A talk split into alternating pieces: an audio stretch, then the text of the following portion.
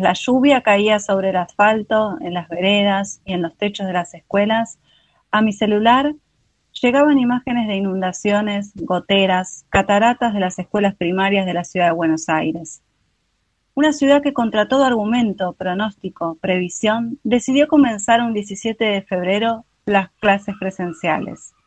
Esa presencialidad tosca a empujones, a costa de la salud de todos y todas, sin provisión de vacunas y con un ensañamiento de descuido que se veía, se sentía y se siente aún en cada escuela, aula, sala que piso al recorrer las escuelas de Cava.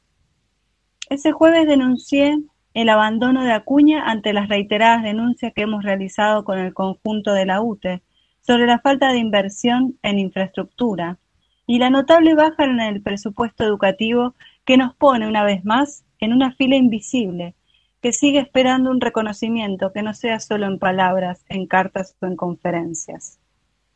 Esta es la forma en la que cada día nos presionan, nos ejercen un sinnúmero de violencias, simbólica, social, económica, que repercute en la convivencia escolar, en el diálogo constructivo, en las formas que se van perdiendo y en un sinnúmero de inestabilidades emocionales que se traducen en malos tratos, en gritos, en, diferencias que se profundizan y en el poco sentido de compañerismo que terminan en actas y denuncias. Aquel jueves denunció el estado de una escuela del Parque Chacabuco que estaba inundada, completamente, y seguía abierta para niños, niñas, maestros y maestros, garantizando la presencialidad.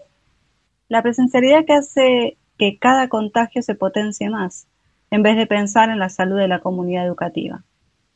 Me pidieron los nombres de compañeros y compañeras que enviaron las fotos y me amedrentaron para que concurra a la escuela, justo un día después del 24 de marzo, donde pedimos que nunca más sucedan persecuciones, listas negras, torturas en la Argentina y en ningún rincón de este mundo. Reflexionamos sobre el ejercicio del poder desde un gobierno que desprecia a la docencia en su conjunto, que se traduce en las muchas escuelas de esa manera. Me quedo con la solidaridad recibida y una reflexión que nos lleve a repensar nuestras prácticas, nuestros lugares. El sindicato es sin duda la herramienta fundamental para visibilizar las necesidades de las escuelas y de cada maestro o maestra. Seguiremos reclamando, exponiendo y organizándonos para que la escuela pública siga de pie.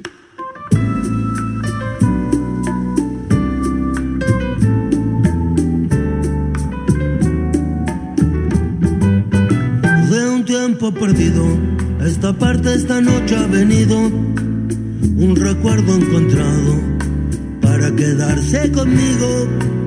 De un tiempo lejano a esta parte ha venido esta noche un recuerdo prohibido, olvidado en el olvido.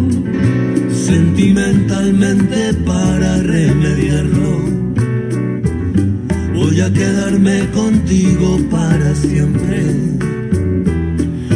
puede que te encuentre últimamente. Entre tanto me confundo con la gente. Sentimentalmente nuestro por ahora es el nido que el olvido ha destruido. Y si el viento me devuelve a tus orillas,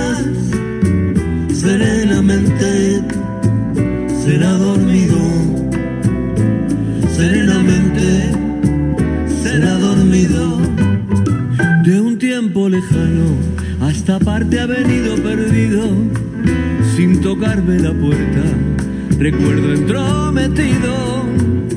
De un tiempo olvidado ha venido un recuerdo mojado de una tarde de lluvia, de tu pelo enredado.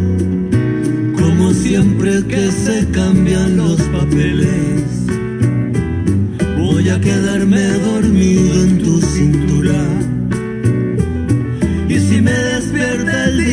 presumido. Déjame quedarme un poco en las alturas para que contar el tiempo que nos queda.